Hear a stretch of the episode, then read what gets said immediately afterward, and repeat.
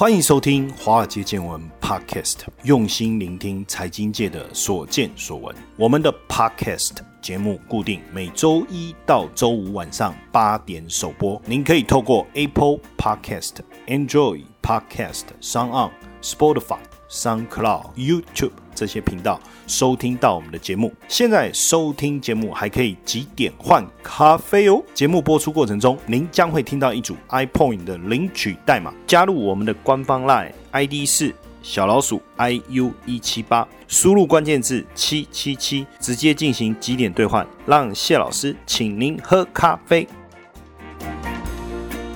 好，大家好，不知道你手上有没有买元大 S M P 的原油正二哦？因为之前爆发下市危机的元大 S M P 原油正二，是台湾第一档原油期货杠杆 E T F 哦。那之前因为金管会的豁免条款，才让它免于被下市哦。不过这个条款九月三十号到期，那所以如果在九月三十号之前，平均单位净值低于两块的话，元大将会对这一档 ETF 申请下市哈。那我们来回想一下，三月十八号当时，因为纽约轻原油的期货价格大跌十四趴，所以两倍的跌幅，那就差不多是三成。那台湾 S M P 原油正二啊，在当时是非常热门的哈，那净值就跌到了二点一八。那所以，如果在三月十九号开盘之前，油价还是持续下跌的话，那这个 ETF 的净值一定会跌破两块，对不对？那就会触及下市的门槛。当然，当时氛围就是因为 ETF 清算还需要金管会核准啊，大家不要急，不要紧张。这里面也有一个这样的误导哈，也就是说，实际上，当然，如果你买这一个 ETF，在它还没有触及下市的门槛之前，实际上你可不可以卖掉？可以啊，你可以自由买卖。但是问题是，持有者反而当时就一直怕说会被清算哦，怎么样怎么样怎么样？其实清算也没什么，就看剩下多少钱，我就拿多少回来。可是，在清算之前，你是可以买卖的。那为什么大家反而紧张？因为很多人希望说，等到油价反弹上来的时候就赚回来了。所以千万不要在油价反弹之前被清算。当时是三月十八号，现在已经进入到九月初了，对不对？可是元大原油正二的净值的问题有解决吗？甚至我在看三月十八号之后到四月底的时候，当时的收盘价是二点五，等于是说又过了算是一个多月嘛。那收盘价是有到二点五，可是净值是零点五二。要不要下市看的是净值，当时净值零点五二，可是收盘价却二点五。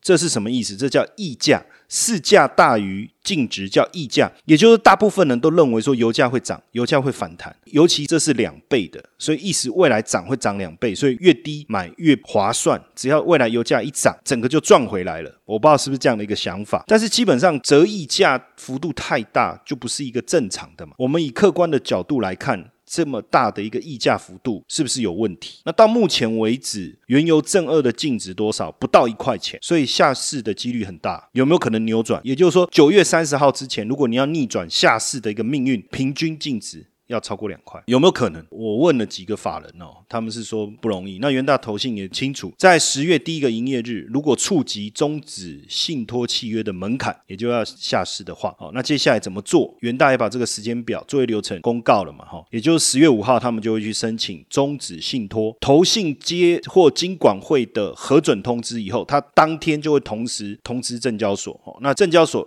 同意下市，大概是拿到经管会核准的隔两天，那。这中间当然还包括证交所公告停止借券，然后信用户了结，还有借券强制了结，然后最后的上市的一个交易日，这中间大概都还有二十几天哦。然后到最后基金清算，大概隔一个月四十几天，整个清算金额会汇款。所以为什么大家会有这样这么大幅度溢价的投入？那当然，原油正二算是目前全球规模最大原油杠杆的 ETF 了，赚两倍的诱惑会不会有点像六合彩？不知道，但是。很多的菜篮族是非常喜欢的。那当然，金管会为了救他，也紧急修改法令啊，还背上官商勾结的骂名。当然，你说 ETF 溢价过高代表什么意思？代表大家疯狂的追买。那疯狂追买，一定是代表它未来会好吗？其实未必啊。ETF 在发行的时候啊，发行者跟造市商会合作，那会释出也会吸收市场的筹码，来维持市场的市价跟净值能够一致。所以溢价太多代表什么意思？代表买的人太多了，市场的筹码可能不够，或者是造市商没有做好他基本的工作。那当然，如果你买到溢价过高的 ETF 会怎么样？其实就是买贵了，一开始买贵你就输在起跑点。举个例子嘛，如果说这个产品你预期它会涨十趴，你现在用溢价六趴去买，那你获利空间就剩四趴了嘛。如果你预期它会涨二十趴，溢价十二趴去买，那预期你能赚的空间就八趴了嘛。那你说，哎，两百趴的溢价，那你未来要涨超过两百趴，不然你还有什么获利空间呢？那大家的想法是什么？我相信很多人是不懂。也就是说，你要涨两百趴，那你就说油价要涨一倍，那因为我是正二，所以我会涨两倍，是这个想法。可就算真的涨两倍，因为你已经溢价两倍去购买这个 ETF 了，油价未来就算真的涨两倍，你能够赚到钱吗？当然，很多人可能觉得说啊，油就是民生必需用品啊，你再怎么叠，对不对？未来你说这个中东怎么样，供给减少，诸如此类的页岩油倒闭什么之类的哦，一旦中美贸易战过了，什么疫情恢复了什么之类的，油价还是会涨，可能是这样。但是多久？是几个月、几个礼拜，还是超过一年以上？逢低布局，我觉得也没有错。但是你还是得去了解这个 ETF 的本身，它是哪一种概念，哪一种类型。如果说今天你是一倍的 ETF，它是持有现货，没有利息的问题，没有转仓的问题，那基本上长期持有，我觉得问题不大，因为持有的过程中，它的净值不会产生耗损。但是呢，两倍的 ETF，简单来讲，一定是透过期货的方式来持有，你才能做到两倍嘛，不然你怎么做到？哦，用喊的吗？那个油价涨十趴，那我就喊哦，我就变二十趴，不是嘛？它一定要适度的运用一些杠杆的产品去操作嘛。那当然。相对比较容易去计算价格跟进程度的，那就是期货。那期货的 ETF 它就有转仓的问题啊，因为到期的合约，比如说我持有八月的合约好了，到期的时候我要把它平仓，再换下一个月的合约。那这过程当中，你就会先卖掉再买进嘛。那在这种先卖掉再买进的过程当中，还有你一开始是先买，后来又要再卖，然后再买一个新的，在这个过程当中，你就是把近月的合约转为下一个月的合约嘛，那你就。会有转仓的成本啊，一定的嘛。那这个个转仓的成本，简单来讲，你就好比说我租一个仓库来放东西，就算我的东西价格的波动对我持有这个东西没有影响，但是仓库要不要付租金，要不要付水电？要。所以期货型的 ETF，简单来讲，你就很像租一个仓库去摆一批商品，长期来看，转仓的成本就很像租一个仓库要付的租金跟水电，这样理解吗？所以，如果买股票长期持有没有什么问题，但是如果你是期货型的 ETF，它会有转仓的成本，时间越长，转仓的次数越多，会被吃掉的成本越多。那当然，如果说这一个标的价格，举例说原油是涨的，那涨的时候我有获利，我吃掉一点点转仓的成本是无所谓的。但是假设它价格都没有涨，那你会发现你的净值还是会一直掉。为什么？因为转仓会吃掉你的一些利润、一些价格，会吃掉你的净。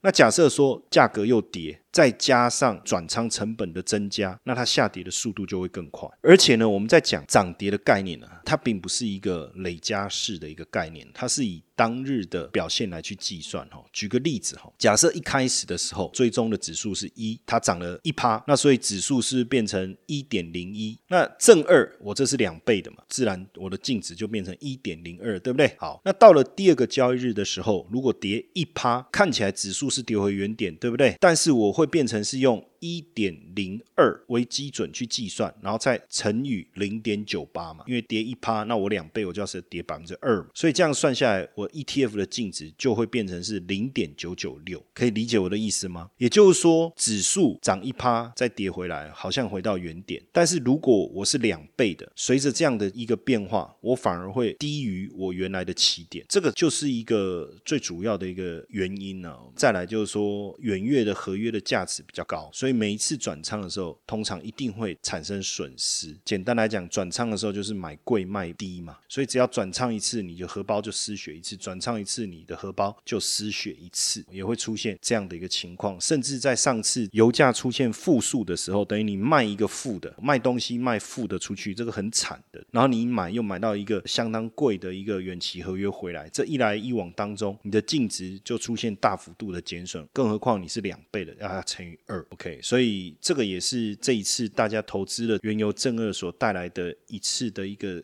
学习啦。我们不能讲教训啊，一次的学习。所以也就是说，如果我今天要买正二，像这样的一个概念的产品，我不能用一个长期的角度哦，逢低买进，然后下跌摊平的。操作模式，甚至定期定额这样的概念都不行。我必须要能够确定它什么时候往起涨。我要赚的是它上涨的时候，我看对方向，它所带来暴涨的时候两倍的利润，而不是说我买的够便宜，然后未来它涨的时候我幅度够大。因为你不确定什么时候涨，那你也不晓得你这个摊平要花多久的时间。那仓储的成本，简单来讲，转仓的成本，随着时间拉长，付出的代价就越高，你等待的机会成本就越大。所以为什么我一般来讲，我都说，如果你要逢低摊平，你要逢低加嘛，你一定是做一倍的正常非期货的，等于是直接是有现货的，没有转仓问题的产品，你要看到。它真的开始在动的时候，我在它正式起涨的这个过程当中，我再去持有它两倍的，搭上它大涨的这个便车，那个时候正式的波段来临的时候，我们才去持有两倍的原因就在这个地方，也比较不会有转仓上的一个成本的一个损失。这样的一个观念，我希望大家还是要具备了，不然未来你在投资这种 ETF 的时候，你还是会受伤啊，因为毕竟现在不论是正二的也好，反一的也好。这样的 ETF 其实是越来越多的，而且还有一些包括农产品的 ETF，它基本上它也不是持有现货，它也是持有所谓的期货。所以如果你用长期投资的角度来看的时候，你就会发现很奇怪，那为什么我持有的 ETF 它的标的，比如说玉米好了，它的价格没有什么变化，可是为什么我的 ETF 的净值一直在掉？就是因为它持有的是期货，它有转仓的成本的问题。这些大家也要有这样的一个基本观念，好不好？那等一下第二段回来，我们来帮大家了解一下到底。原油这个产品是怎么一回事啊？那未来到底还有没有机会？那如果有机会，除了 ETF 以外，还有没有什么油价涨也能跟着受惠的一个投资方式？好不好？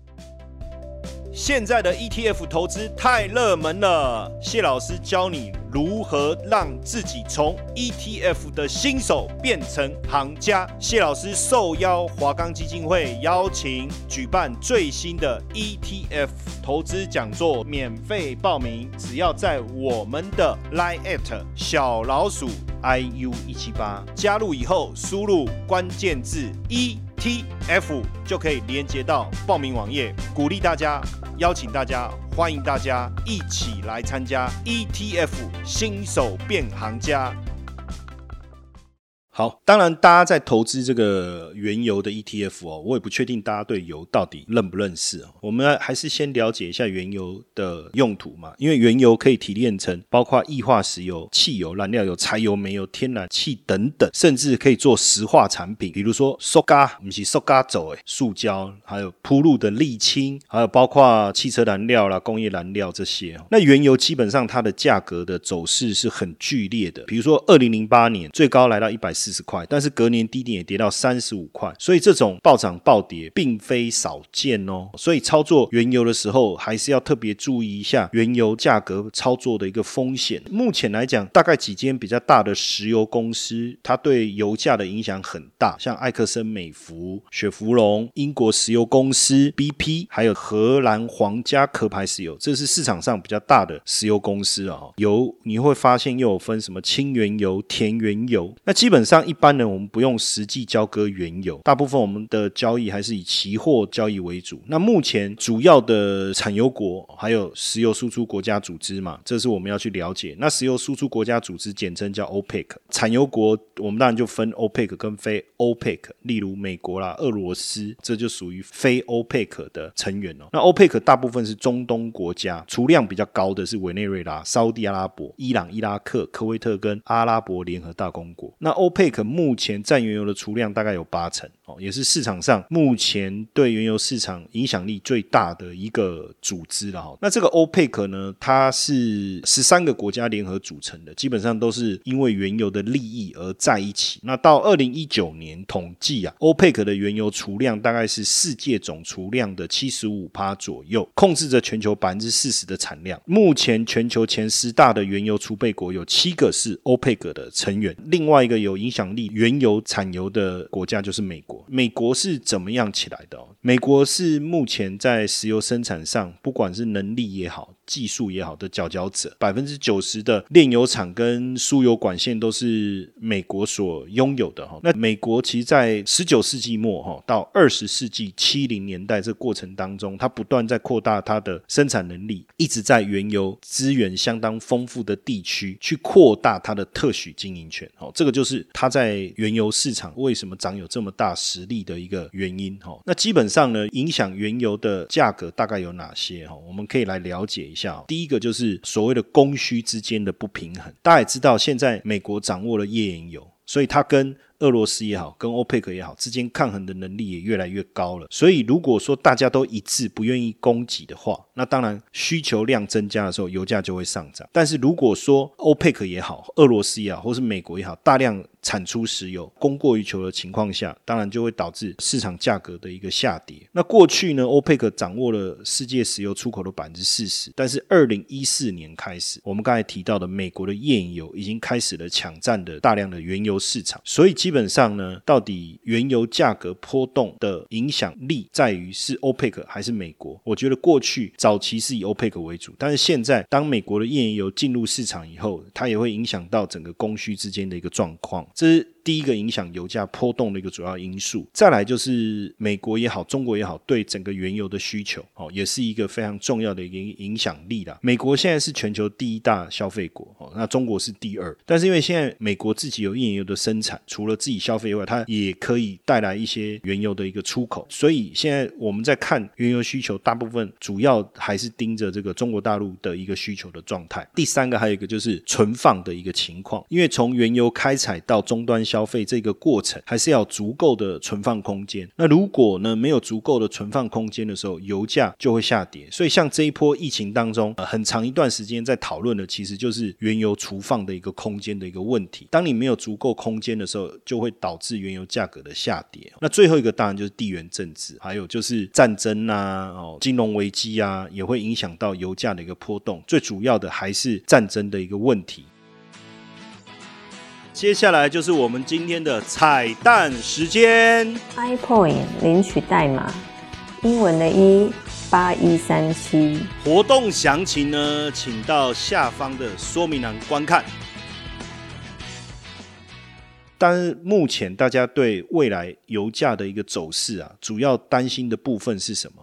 第一个是什么？就是新冠病毒它会不会再度爆发？那再度爆发的话，锁国的问题，还有货运航空的问题，这个风险因为再度攀升嘛。那这个时候对油价的影响势必很大，因为经济复苏脚步越慢，对于需求的成长就越慢。这个是第一个大家担心的原因，就是新冠病毒会不会再度爆发？如果疫情获得很好的控制，油价自然而然就会稳定下来，这是一个。那第二个当然就是疫情过后经济复苏的速度，济复苏的速度越快，那石油的需求就会成长的越快。那当然现阶段呢，我们就看美国能源局的资料哈，它就是在针对第二季的部分在看的时候，原油的供给还是大于需求，第三季可能会有点点转变。为什么第三季会有点转变？主要还是因为第三季的原油的需求量可能会稍微增加上来，然后呢，疫情期间对旅行的限制。还有经济活动的减少所导致需求的部分呢，第三季甚至第四季会慢慢改善。那还有一个就是供应量，供应量的部分，欧佩克还有非欧佩克都自动减产了，一个叫自愿减产，一个叫自然减产。自愿减产就是欧佩克自愿减产，自然减产就是美国的页岩油因为价格太低被压到直接把原油井封闭，这个叫自然减产哦。所以全球原油的供应啊，在第三季的时候啊，整个供应量也会大幅度的一个下降。那在这样的情况下，估估计消费一天大概可以达到九千五百万桶。在第三季产出是九千两百万桶，在这样的情况下，油价确实应该就是慢慢的稳定起来了哦。那总结来看哦，影响油价涨跌的因素，需求面、欧美的经济状况、新兴市场经济成长的情况、供给面、OPEC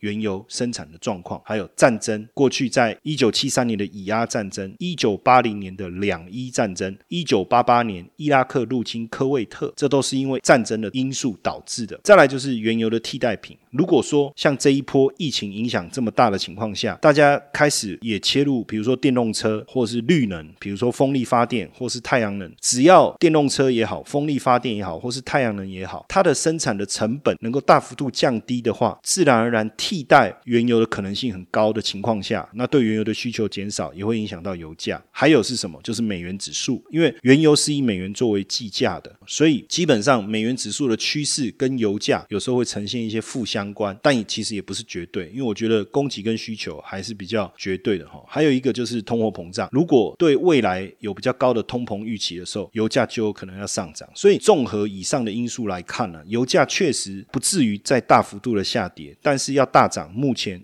看起来还是有困难啊，因为目前也没有通膨的预期嘛。然后再来就是说，经济复苏的速度可能也不见得如我们想象的这么快。对于油价未来的走势而言，虽然说不悲观，但是你如果问大部分的分析油价的这些机构或者是报告，我们去看，它也不会非常乐观的去看好这个油价可能会出现大涨。那油价基本上几个地区来做报价，纽约交易所的西德州轻原油是期货交易最大宗，期货的代号是 CL。那再来是英国伦。敦洲际交易所 ICE 的布兰特原油，所以我们常听到西德州轻原油，还有布兰特原油。那纽约交易所还有个纽约轻原油，这几个都可以去参考。那还有一个就是杜拜的原油，这些都是可以去追踪的原油的一个价格的来源。那当然，未来下半年油价相对来讲，当然还是会比上半年稍微看好了哈。当然，第一个原因就是新冠疫情的状态有慢慢改善嘛，那疫苗也开始有一些好消息，而且整个欧美陆续解封，现在比较麻烦，当然就是印度、俄罗斯、巴西的高峰期还没有到，所以下半年疫情趋缓，经济活动慢慢回来，石油需求其实就会增加，价格应该就会回稳。那根据台硕的分析报告，哈，为什么要看台硕？因为现在在台湾来讲，我们讲台硕四宝是跟油价相关性最高的哈。如果我们统计过去的相关系数啊，比如说短期来看，我们就讲近半年好了，台硕四宝的股价跟油价之间的波动相关系数就高达将近零点。九一就完全一致哈，那近五年是也有零点八，那所以我们通常也都会特别去参考台硕四宝他们的看法。那像台硕就预估说，原油乙烯、丙烯的价格开始大幅反弹，当然就会带动石化产品价格的上涨，所以预计下半年的营收也会逐季的一个回升啊哈。那包括南亚也认为说，各国陆续解禁，也开始有一些振兴经济的措施。那现在在看下游产能的利用率也开始提升，所以原油价格还是。有可能也会回稳。那就南亚来看，它第三季的营收，他说会比第二季成长。那看台化的话，他说最差就四月、五月就已经逐步好转，第三季肯定会比第二季还好。那跟原油价格联动度最高是台塑化，六月的全球的原油的总减产量是远高于市场预期的，加上欧美的。逐渐解封，全球原油的供需基本面其实已经有改善。照这样来看的话，哈，如果说我们认为油价的谷底已经过了，长期是有机会逐步上扬的话，那除了油的 ETF 之外，我还有什么方式可以投资油？不可能直接去买油嘛？就现货的部分是没办法投资，它跟黄金不一样。所以大家在投资原油市场讲的其实都是期货。那还有什么方法？当然，我们就去找跟油价联动性特别高的、相关系数高的公司。如果以台湾来讲，当然就台硕世宝。以海外来讲，就是我们刚才讲的那几个海外的大公司，像 BP 哦，或是壳牌，或是埃克森美孚石油。那如果以台湾来讲，当然我们联动性高的就是台硕啦、台化啦、南亚跟台硕化。那如果又从股价的稳定度来看的话，那其实台化跟台硕是相对稳定的，他们的整个营运稳定、获利稳定、配息也相对稳定。但是通常在油价大跌的时候，对他们整个营运来讲都是最差的时候，因为这时候油价的跌价损失会给他们带来大幅度的一个亏损。但是随着油价稳定过后，他们的跌价损失会慢慢消失，油价慢慢稳定以后，他们的获利也就慢慢稳定。所以从这个角度来看，假设说今天我们对未来油价长期，我也不要讲很久，比如说十年、二十年，因为世界的改变是很大的哈。那我们就讲未来三五年好了。我觉得短期间会马上取代原油这样的一个产品还没有出现的时候，油的价格还是会慢慢回稳。那这个时候，如果你想要投资的话，或许台硕四宝的股票也是一个你可以参考的方向。那以稳定度跟联动性同时考虑的话，那或许台塑跟台化是比较你可以追踪的一个标的。OK，好，那当然今天我们第一段从原石油的 ETF 讲到第二段整个原油市场的一个观念，到最后跟原油相关的一个股票，也希望说对大家在原油这一块的投资会有帮助，好不好？也谢谢大家今天的收听，晚安。